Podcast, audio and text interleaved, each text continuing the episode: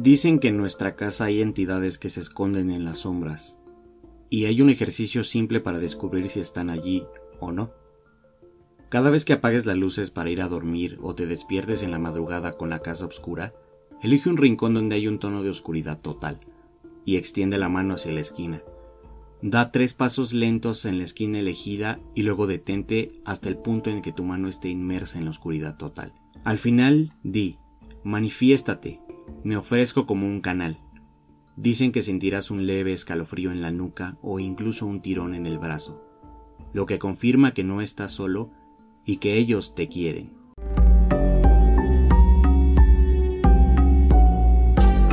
Hola, estás en Para Podcast en Serie, un lugar para asesinar el aburrimiento. Si te asustas o te pones a cuestionar tu insignificante existencia, es tu pedo. Bienvenido. Buenos días, buenas tardes o buenas noches. Sea la hora que sea en la que me estás escuchando, te doy la bienvenida a este podcast, al episodio número 5. Y la verdad el día de hoy estoy muy feliz porque el día de hoy estamos estrenando micrófono. Y esto es para ustedes, es para ofrecerles un poquito de más calidad auditiva. Tal vez aún no estamos en la perfección y estamos lejos de llegar a eso, pero en algún momento vamos a estar en ese punto. El día de hoy, em, creo que, bueno, si tú me sigues en Instagram, em, te habrás dado cuenta que ayer les enseñé el, el, el, nuevo, el nuevo acompañante, el nuevo compañero que tengo el día de hoy para este podcast y para los futuros episodios. El otro ya está jubilado, el otro ya le dimos las gracias y bueno, le agradecemos mucho su servicio que nos acompañó a lo largo de 50 episodios en el podcast anterior si no lo has escuchado, te recomiendo que vayas a escuchar TM Eric Podcast. Porque ahí hay 50 episodios donde subimos los martes un tema random y los, bueno, los días viernes un tema como estos, un tema paranormal, de asesinos y esas cosas curiosas que nos encantan. Sé que por eso estás aquí, porque te encantan ese tipo de historias, ese tipo de cosas paranormales o de asesinos seriales. Y el día de hoy también estoy bastante contento ya que si tú no estás suscrito a mi canal, que te recomiendo que vayas y lo hagas aprovechando los anuncios parroquiales, te recomiendo que vayas a, mi canal porque allá tengo boletos, tengo un video donde te voy a regalar boletos para el concierto de Igor Soyo eh, el, 17 de, de octubre. Eh, creo que si tú me has acompañado a lo largo del podcast anterior, sabes que el episodio número 24 lo tuvimos de invitado. La verdad es que le agradezco mucho que haya aceptado. Y para mí es un honor este, conocerlo, llamarlo un buen amigo y el hecho de estar colaborando en esta onda y el hecho de que yo pueda regalarles por primera vez en mi canal algo. Así que por favor les pido que vayan a mi canal y vean el video y si gustan participar, ¿por qué no? Pueden conocer a un nuevo género de música que seguramente les va a encantar. Así que bueno, habiendo dicho los anuncios parroquiales de este día, em, quiero aprovechar para de una vez decirles ya, ya, que este es un caso bastante, bastante bueno eh, cuando lo estuve investigando y lo estuve este, redactando a medida que avanzaba más en leer el caso de este Fritz, Fritz eh, el vampiro de Hannover, eh, obviamente de Alemania, este, no es que me gustara o, no sé, o me pusiera feliz, ¿no? Porque pues claramente el señor es un asesino y es un, es un sádico.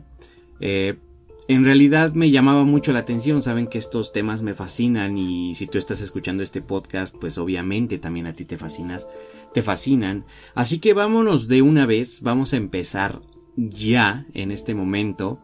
Eh, el día de hoy me encuentro bastante contento, han sido unos días un poco eh, atareados y ocupados, así que bueno, vamos a empezar porque tampoco quiero que se les haga tedioso ni largo el intro. Creo que estos 5 minutos, 4 minutos de intro están bastante decentes, así que bueno. Les cuento que Fritz, desde ya les pido una disculpa por mi pronunciación que vaya, no, no soy muy bueno con otros idiomas, así que bueno, desde ya, desde siempre, una disculpa. Eh, Fritz Harman nació en el seno de una familia humilde en Hannover, Alemania. En 1879 fue el pequeño de seis hermanos y desde pequeño sintió una admiración superior por su madre, y la mujer no gozaba de buena salud de hecho. Harman siempre la recordaría enferma mayormente y ahora sí que desde bebé su madre tenía una obsesión por vestir a Fritz con ropa de niña. Casi siempre con piezas antiguas de sus hermanas mayores, de igual forma cuando le vestía de chica, le obligaba a jugar con las pocas muñecas que tenía también heredadas de sus hermanas. Entonces, pues también la verdad es que pues desde ya estamos notando que Fritz no tenía una mm, una infancia digamos normal o feliz. Eh, eso no justifica todo lo que hizo y esto vamos a verlo más adelante. Entonces, Fritz Fritz, le vamos a decir Harman mejor, Harman odiaba a su, a su, padre con la misma intensidad con la que amaba a su madre. O sea, a pesar de las cosas que hacía su mamá con que lo vestía de niña y demás, este, amaba mucho más a su madre que a su padre. Porque su padre no solo maltrataba a su mujer, sino que también maltrataba a sus seis hijos. Tanto el padre como la madre abusaban del alcohol, los maltratos constantes, fueran los que fueran, maltratos físicos, verbales, etc y los continuos enfrentamientos entre ellos, vaya, peleas familiares y estas cosas, eh, provocaron que las hermanas de Harman tuviesen que abandonar la casa eh, familiar y esta cosa les llevó a ejercer la prostitución para, pues vaya, para poder tener dinero, para poder subsistir. La infancia de Fritz Harman transcurrió entre palizas constantes por parte de su padre, trifulcas entre el matrimonio, borracheras continuas y un reiterado cambio de género por culpa del desequilibrio mental de su madre. Cuando, Cuando Harman fue adolescente tuvo el primer encontronazo serio con la policía. El delito porque se, se, le arrestó fue acoso sexual a otros adolescentes y la policía le fichó por este motivo pero no lo llegaron como a arrestar como oficialmente. Sería este el año de 1879 cuando Harman sería arrestado por primera vez por la denuncia de unos estudiantes. Harman enredó a varios estudiantes menores de edad y los retuvo en un sótano donde los violó debido a la depravación del abuso en sí mismo, este, eso es algo que los mismos estudiantes explicaron. La policía hizo que varios psicólogos hicieran un análisis mental de Harman y el resultado fue que dicho análisis, más bien el resultado de dicho análisis fue que Harman sufría de algún tipo de deficiencia mental grave que dicha deficiencia era innata y que las violaciones eran debidas a, esa deficiencia. Al ser menor de edad aún, fue enviado e ingresado a un sanatorio eh, llamado Helsheim, creo que así se pronuncia bien así. Tal situación horrorizó a Harman hasta el extremo, ya que en ese lugar estaba rodeado constantemente de locos y algunos de ellos francamente eran bastante peligrosos. Teniendo claras sus opciones, no pasó mucho tiempo internado. Al poco tiempo consiguió escaparse del sanatorio y decidió ir a Suiza, donde pasaría desapercibido lo máximo posible. Sabía bien que si volvía a su ciudad natal, habiendo huido del psiquiátrico, volverían a arrestarle en muy poco tiempo. Entonces tuvieron que pasar más de tres años hasta que Harman decidió volver a Hannover, y una vez regresó se encontró con un hecho que transformó aún más. Su madre había fallecido y la persona por la cual sentía una admiración total pues ya no estaba, estaba muerta, que es su madre, y su padre no había cambiado absolutamente nada. Desde el primer día empezó a tratarlo de vago, empedernido, ya que pues vaya su a su edad no había conseguido aún su primer empleo y no solo no le importaba el estado de tristeza de su hijo por la cual este, él estaba pasando por la pérdida de su madre, sino que además no le prestaba ningún tipo de atención y su hermana era Emma era la única que pues de vez en cuando medio le ayudaba. Por aquellos días Harman tuvo un compromiso con una joven que acabó rompiéndose por la incapacidad de él de mantener una relación con una mujer, fue entonces cuando tuvo la idea de alistarse de nuevo en el ejército y Harman ya había estado analizado con anterioridad y demás, pero fue expulsado por sus, este, por sus tendencias homosexuales. Vaya, estaba enlistado, perdón, él ya había estado anteriormente enlistado en el ejército, pero por sus tendencias homosexuales lo expulsaron. Pero esta vez ya no se le dejó entrar por lo mismo de que supongo que ya tenían como un expediente o algo así. Y a causa de ello, él, este, le otorgó una pequeña pensión se le entregó como que una pequeña pensión vitalicia, o sea, de que porque fue expulsado por segunda vez o algo así, entendí yo. Entonces, ahora en 1918, Harman sale de prisión donde había estado encerrado durante más de cinco años. Eh, él cayó en prisión, obviamente. Este, causas, obviamente, pues fue por acoso. Pero bueno, él estuvo cinco años en prisión y en 1918 sale de prisión. Eh, ya les dije, estuvo encerrado más de cinco años. Y la Alemania que él conocía ya no existe. El mundo en el que se encuentra está arruinado por completo. La Alemania posguerra mundial estaba sumida en una depresión y un caos absoluto. Pero Harman encuentra la situación en el momento idóneo Mediante sus eh, trapicheos consigue abrir una taberna de poca monta eh, y adquiere una, un desván de, en Neutrace, algo así, espero que sea así se pronuncie, junto al río Lane, en una zona conocida como el barrio de los ladrones, y el lugar escogió este para más bien ese lugar escogió para atrapar a sus víctimas y hacer sus pues vaya sus trapicheos en la estación de Hanover este, donde en poco tiempo tiene como que acceso ilimitado gracias a sus sobornos, hurtos y delitos. Entonces, esta, en esta estación obtuvo como acceso ilimitado gracias como que a los sobornos, a los robos, a los delitos. O sea, vaya, imagino que era una persona como persuasiva o no sé cómo llamarlo, una persona que sabía cómo abrirse camino para, vaya, ahora sí que cumplir sus fines.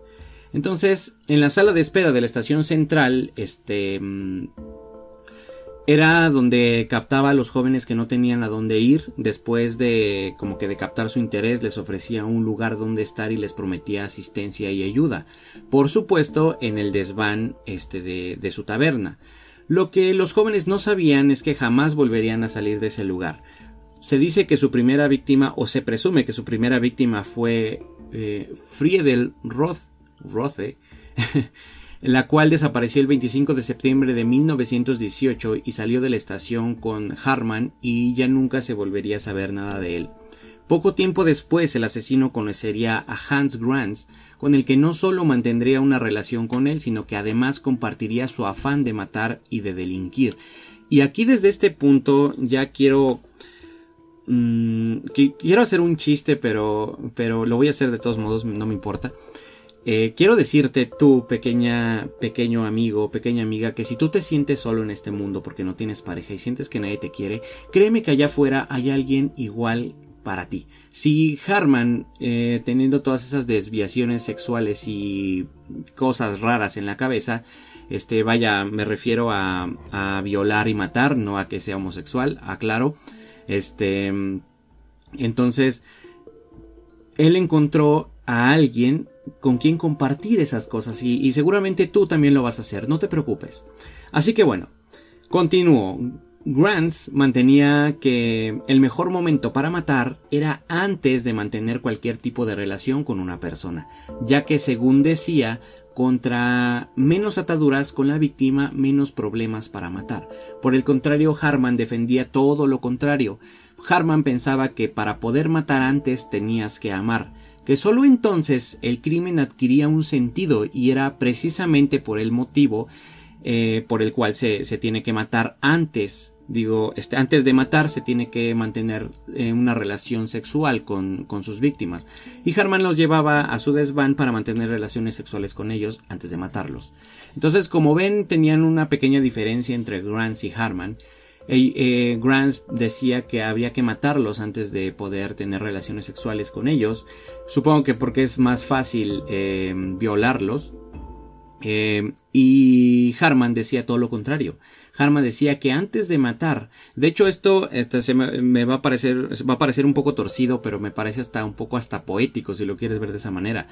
¿Por qué? Porque antes de matar tienes que amar.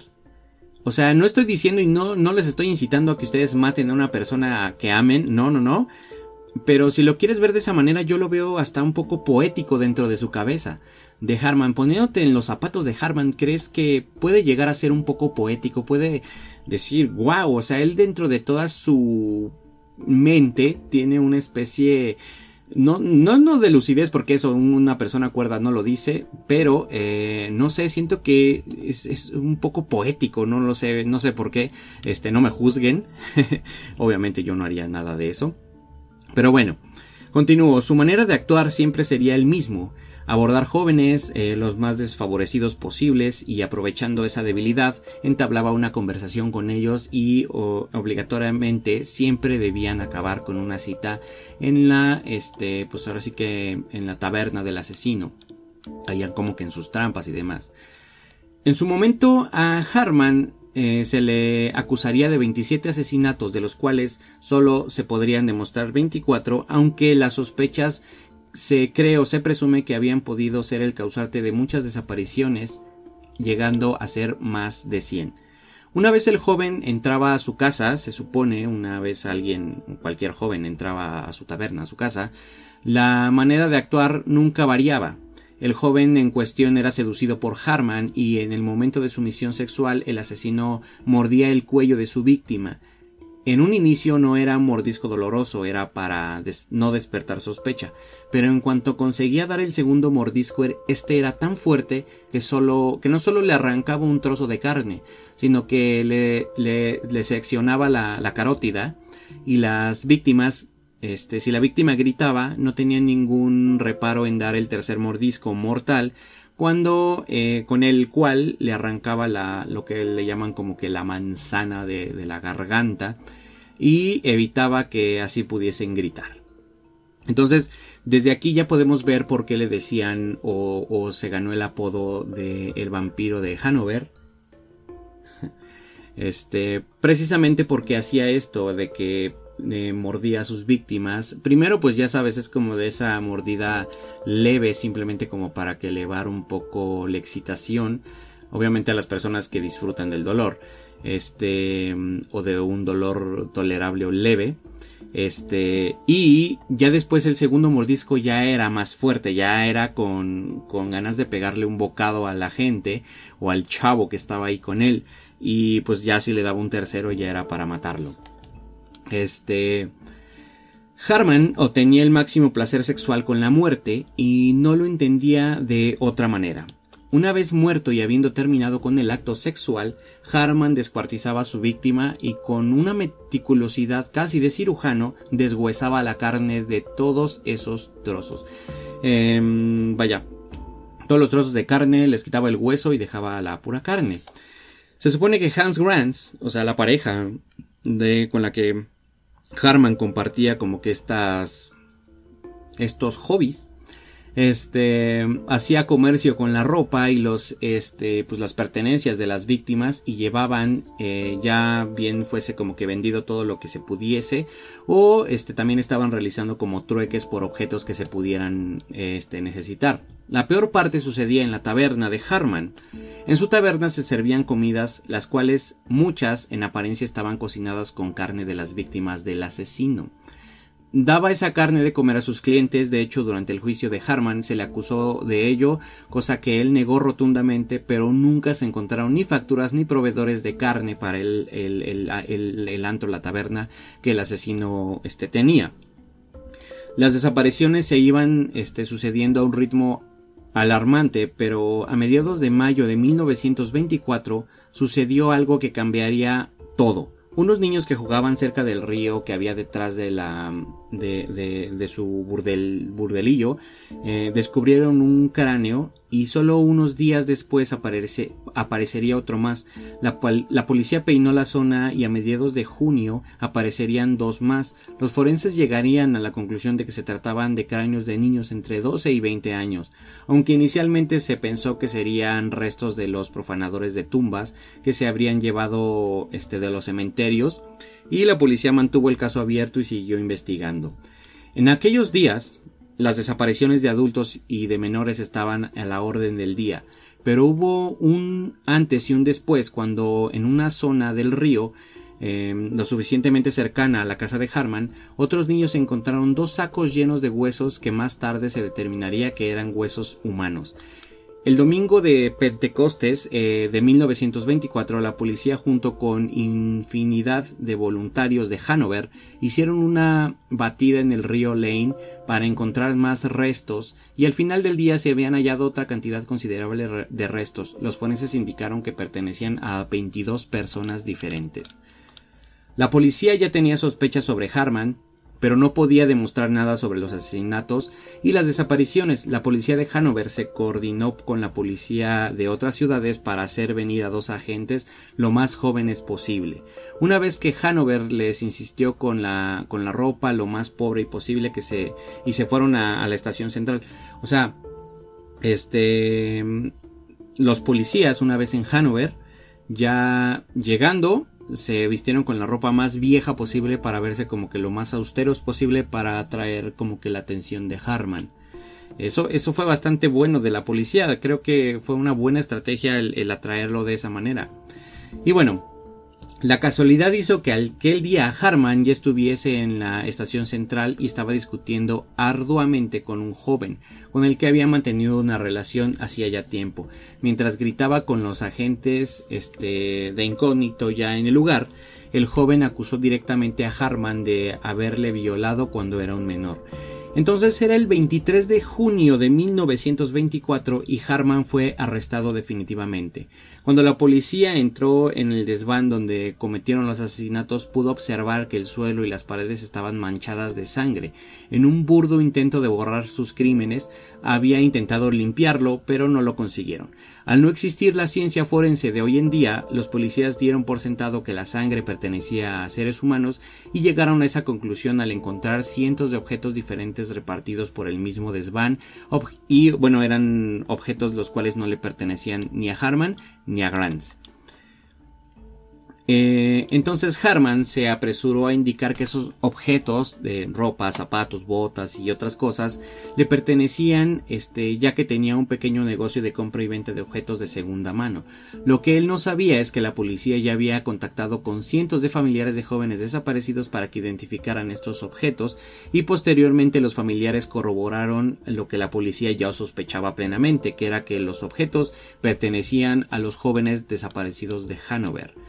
Entonces, los investigadores policiales peinaron literalmente todo el desván en busca de pistas y lo hicieron durante días y con una meticulosidad desconocida hasta este caso en concreto, ya que debían asegurarse que el, eh, este Harman no pudiese eludir la, la prisión de ninguna manera.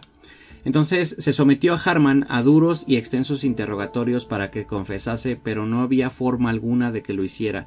Después de siete días sin resultado, finalmente la policía tuvo la idea de decirle que si no confesaba sus crímenes, le llevarían los cráneos y todos los huesos encontrados para su celda para que se enfrentara, se enfrentara a ellos cara a cara y por alguna razón eso aterrorizó al asesino hasta el punto de que confesó todo lo que había hecho. Entonces se dice que el asesino permaneció en prisión hasta el 16 de agosto cuando fue llevado por petición de la policía y del juez a Göttingen eh, para una evaluación psiquiátrica antes del inicio del juicio. Antes del juicio marcó un, antes, más bien ese juicio eh, marcó un antes y un después en la historia alemana porque nunca se había hecho algo similar eh, a aquello en un juzgado. La documentación contaba con 60 volúmenes de pruebas, confesiones, documentos, interrogatorios, etc. Duró más de dos semanas y se hicieron declarar más de 200 testigos. Harman era una persona que en el momento de su arresto se derrumbó, pero curiosamente, después de la confesión de todos sus crímenes, su carácter cambió radicalmente. De repente se volvió una persona muy habladora, bromeaba constantemente y no demostraba ningún tipo de arrepentimiento. El psiquiatra que le psicoanalizó explicaría que su personalidad era camaleónica, como si de un actor se tratase. Diría además que sus confesiones ante el Hartman eh, se dedicó a dar soberbios discursos megalómanos en los cuales, gracias a sus crímenes, sería coronado en especie de gloria, entre comillas, para siempre. Harman jamás demostró ningún arrepentimiento por sus crímenes y no tenía ningún pudor por lo que hacía, tenía un carácter egocéntrico y manifestaba abiertamente unos sentimientos brutales hacia los jóvenes en especial, jóvenes de su mismo sexo. Durante el juicio, en ningún momento se llegó a la idea de que no explicase los detalles de sus crímenes, por pudor, por arrepentimiento, vergüenza, y tal como el psiquiatra explicaría sería la causa de su personalidad eh, infantil, en la cual no podría encontrar las palabras exactas para poder explicar los delirios que le poseían cuando mataba a sus víctimas a mordiscos. En realidad, a las salvajes formas de matar que tenía nunca sintió ningún interés por mantener una relación normal con nadie. Su verdadero interés era únicamente el sexo vampírico, entre comillas, y llevando al extremo más enfermizo mordiscos, besos, eh, bueno, los mordiscos, eh, besos donde se provocaban hemorragias, lametones, succiones dolorosas y para acabar en un orgasmo con la muerte de su acompañante sexual. Aunque el psicólogo explicaría todas estas cuestiones para que se comprendiese perdón, el, mejor la patología de Harman y nunca se incluiría en ningún informe oficial ya que dicho informe debía basarse única y exclusivamente en determinar la capacidad mental del asesino para calibrar si era plenamente responsable de sus actos. Entonces, Harman fue juzgado y declarado culpable de 24 asesinatos, aunque se le juzgaba por 27, y la policía sospecha que podría ser más de 100 los crímenes cometidos por él. Nunca tuvo miedo a morir. Por supuesto esperaba sentir de nuevo un placer sexual y un éxtasis extremo cuando fuese ahorcado, pero un revés este hizo que se derrumbara del todo cuando el juez explicó que la pena de muerte sería mediante la guillotina y no por ahorcamiento. El juez quería tener muy claro que no hubiese ninguna duda sobre la muerte de aquel asesino. Entonces, el 15 de abril de 1925, Harman fue llevado a la guillotina y decapitado. Los psicólogos, y esto está un poco enfermo, no sé, no sé a ciencia cierta si sí puede hacerse lo que estoy a punto de mencionar, pero sí me parece algo, algo muy curioso. Los psicólogos se habían tratado a Harman solicitando, más bien los, los que habían tratado a Harman solicitaron al juzgado poder disponer de la cabeza de Harman para hacer un examen de la misma. Los médicos llegaron a la conclusión que el perios, periostio, periostio no sé cómo, periosto craneal estaba inflamado y era más grande de lo normal. Asimismo, también se llegó a la conclusión de que el cerebro era más grande de lo normal y seguramente provocado por algún tipo de enfermedad infantil.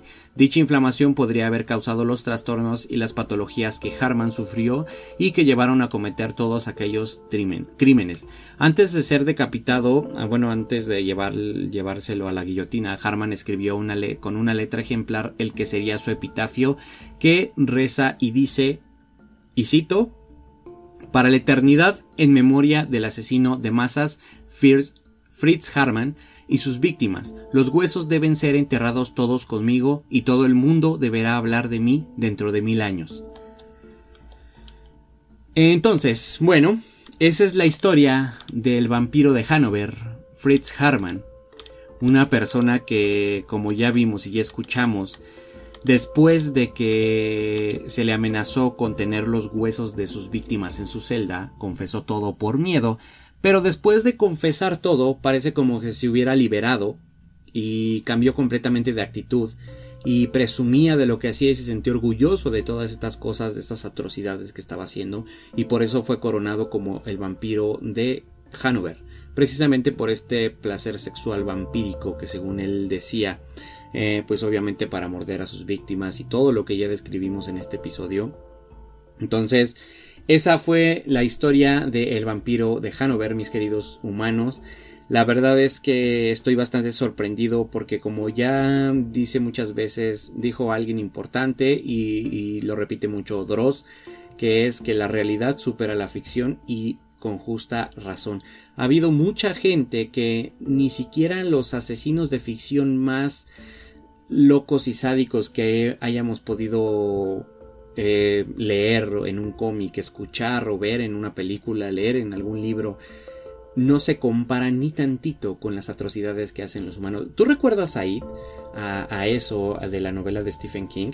Bueno, eh, pues él también ves que pues eh, que secuestra niños y esas mamadas, los asesina, los aterroriza con sus, eh, con sus, ¿cómo se llama? Con sus propios miedos, que inclusive en la película, en la, bueno, en las nuevas adaptaciones, o, o sí, las nuevas películas, en la 1, la primera parte, este, hay una escena donde él está con el brazo de Georgie disfrutándolo como si fuera un algodoncito de azúcar en un parque o en una feria. Mm, pues eso no se compara ni tantito con lo que este señor hacía con los jóvenes. Así de simple, señores, así, esta es la historia de Fritz Harman. Desde ya, la verdad es que voy a tratar de mm, pronunciar mejor las palabras en otro idioma y palabras raras que no conozco. Este, porque pues vaya, mi, cultura es, limitada. Eh, tengo algunos libros que he leído, pero pues no soy la persona más, más lectora del mundo. Simplemente pues hay algunas cosas que me gustan. Ya para terminar, quiero hacer un último, eh, una última recomendación. Y esta recomendación trata y reza de que hay dos jóvenes, dos chavos. Mm, bueno, la verdad es que no sé si sean precisamente chavos. Pero, este, mm, pues vaya. Hay dos, dos, buenos muchachos que tienen un podcast en YouTube. La verdad es que no sé si está en Spotify. Eh, de hecho, estaría bien que le preguntáramos. Eh, les voy a mandar mensaje justamente diciéndoles que los mencioné en este, en este capítulo para que ellos nos respondan si tienen el, podcast en YouTube, en YouTube, en, en, Spotify, iTunes y demás plataformas. Por lo pronto lo puedes ver en YouTube. Los encuentras como guayabo y tostado. Más bien sería como que el guayabo y el tostado. Son dos personajes que la verdad es que cuando tú los ves te la vas a pasar muy chingón, te la vas a pasar muy de huevos. Así se llama su canal de YouTube Guayabo y Tostado. Igualmente voy a hacer un post en Facebook para que los vayas y lo sigas. Y desde ya les quiero agradecer la mención que me pusieron o que hicieron de mí y de mi podcast eh, recientemente. De hecho aquí está, se las voy a enseñar. Porque la verdad es que estoy bastante contento por esto y miren. Ahí va. Deme un segundo. Deme un segundo. Para podcast en serie. Eh, eh, pues realmente es un podcast. ya lo estoy diciendo mejor. Ya es práctica nada más. donde se habla de, de, eventos paranormales y se aborda también a asesinos seriales. Eh, el que está a cargo de esta página y también tiene un canal de YouTube se llama Eric Mendiola. Él se encarga de hacer las investigaciones y también tiene su canal de YouTube donde habla de temas random igual. Ahí platica cosas entretenidas, ahí eh, sale él solo. Pero pues realmente también lo hace de una manera muy amena y muy entretenida. También sí, aparte, algo complicado es como la fluidez de la plática y el estar hablando constantemente es, es, es complicado. Este güey se lo avienta solo neta tiene gran mérito y sobre todo eh, también el estar investigando como que las cosas, el cómo redactarlas, cómo saber, no solamente que existe Wikipedia, güey, o sea, existen como más cosas saber de qué vas a hablar, investigar. Y la neta está, está muy chingón, la neta sigan sus redes sociales de Eric Mendiola. Eh. También se las dejamos aquí abajo. Él aparece en Spotify, en Apple Podcast. Apple Podcast. Y dice, dice, dice, dice. No, dice, dicen, dicen, que dicen al guayabo le gusta que lo ensarte. A ver, a ver, y tenemos bueno, ahí lo escucharon, bastante, bastante divertido. Te la vas a pasar de huevos con ellos, te vas a reír bastante. Eh, de hecho, antes de eso hay una, hay una especie de que eh, uno de los dos no sabe pronunciar la palabra podcast y, el otro le dice, perdón, es que sus papás son primos yo casi me cago de risa con esa madre, con ese comentario. Así que si tú quieres pasártela chingón con ellos, eh, pues obviamente suscríbete a su canal y estate pendiente todos los jueves con un capítulo. Así que, pues nada, mis queridos humanos, esos son todos los anuncios parroquiales. Eh, precisamente, este, mm, eh, ellos dos tienen un buen contenido, me gustó, es bastante divertido, así que si quieres reírte y sobre todo, si quieres, como ellos lo presumen, Mm, si te gusta lo que es políticamente incorrecto, es tu espacio. Definitivamente es tu espacio. Así que vayan, chequenlo, suscríbanse. Y nada, mis queridos humanos, espero que esta historia les haya hecho que el ano les palpitara. O al menos que mínimo tengan miedo de, de personas como el vampiro de Hanover. Así que bueno, eh, la verdad es que estaba pensando en abordar el tema de todo el misterio que hay detrás del asesinato de Tupac, eh, pero la verdad es que me hace falta bastante investigación sobre el tema, así que en algún momento en el futuro cuando pueda terminar bien sobre la investigación, porque hay bastantes teorías y quiero como que abordar las que más me llaman la atención, este voy a hacer un episodio que la verdad es que no es mucho y sería como creo que un episodio hasta de 20 minutos pero está bien yo estoy feliz estoy contento con eso así que bueno Nada más mis queridos humanos, gracias por estar aquí, gracias por una vez más acompañarnos esta semana y como le dije espero que la calidad auditiva mejorara un poquito más y bueno, nos vemos, o más bien me escuchan, en el siguiente episodio. Adiós.